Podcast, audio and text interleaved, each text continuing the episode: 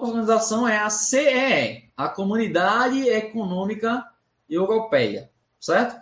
Essa comunidade ela foi criada em 25 de março de 1957, com o Tratado de Roma. Depois, mais na frente, a gente teve o Tratado de Maastricht, que aí criou é, a União Europeia, que hoje ela tem o Acordo de Schengen. Esse acordo permitiu a livre circulação de pessoas entre a União Europeia então, entre os países membros, você também não precisa de passaporte, você circula livremente só com sua identidade. Então, você sai da Itália, vai para a Alemanha, vai para Portugal, vai para a Grécia, sem precisar de passaporte de um país desse para o outro. Óbvio que para você entrar na União Europeia, você vai precisar, né?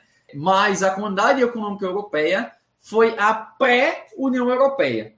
Esse tratado tinha seis países, Alemanha, Bélgica, França, Itália, Luxemburgo e Países Baixos, que é a Holanda, Antes disso, tiveram alguns outros blocos econômicos, o Benelux, que é composto por Bélgica, é, Holanda, que é Países Baixos, e Luxemburgo.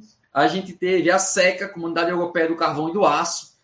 Aí veio a CEE, bem importante, e a União Europeia.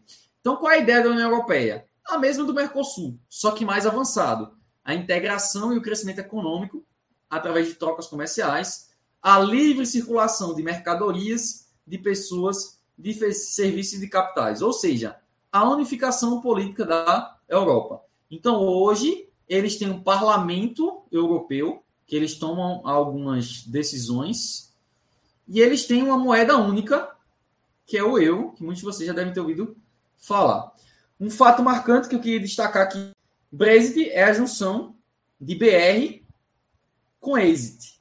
Exit significa saída, e BR é a sigla do Reino Unido.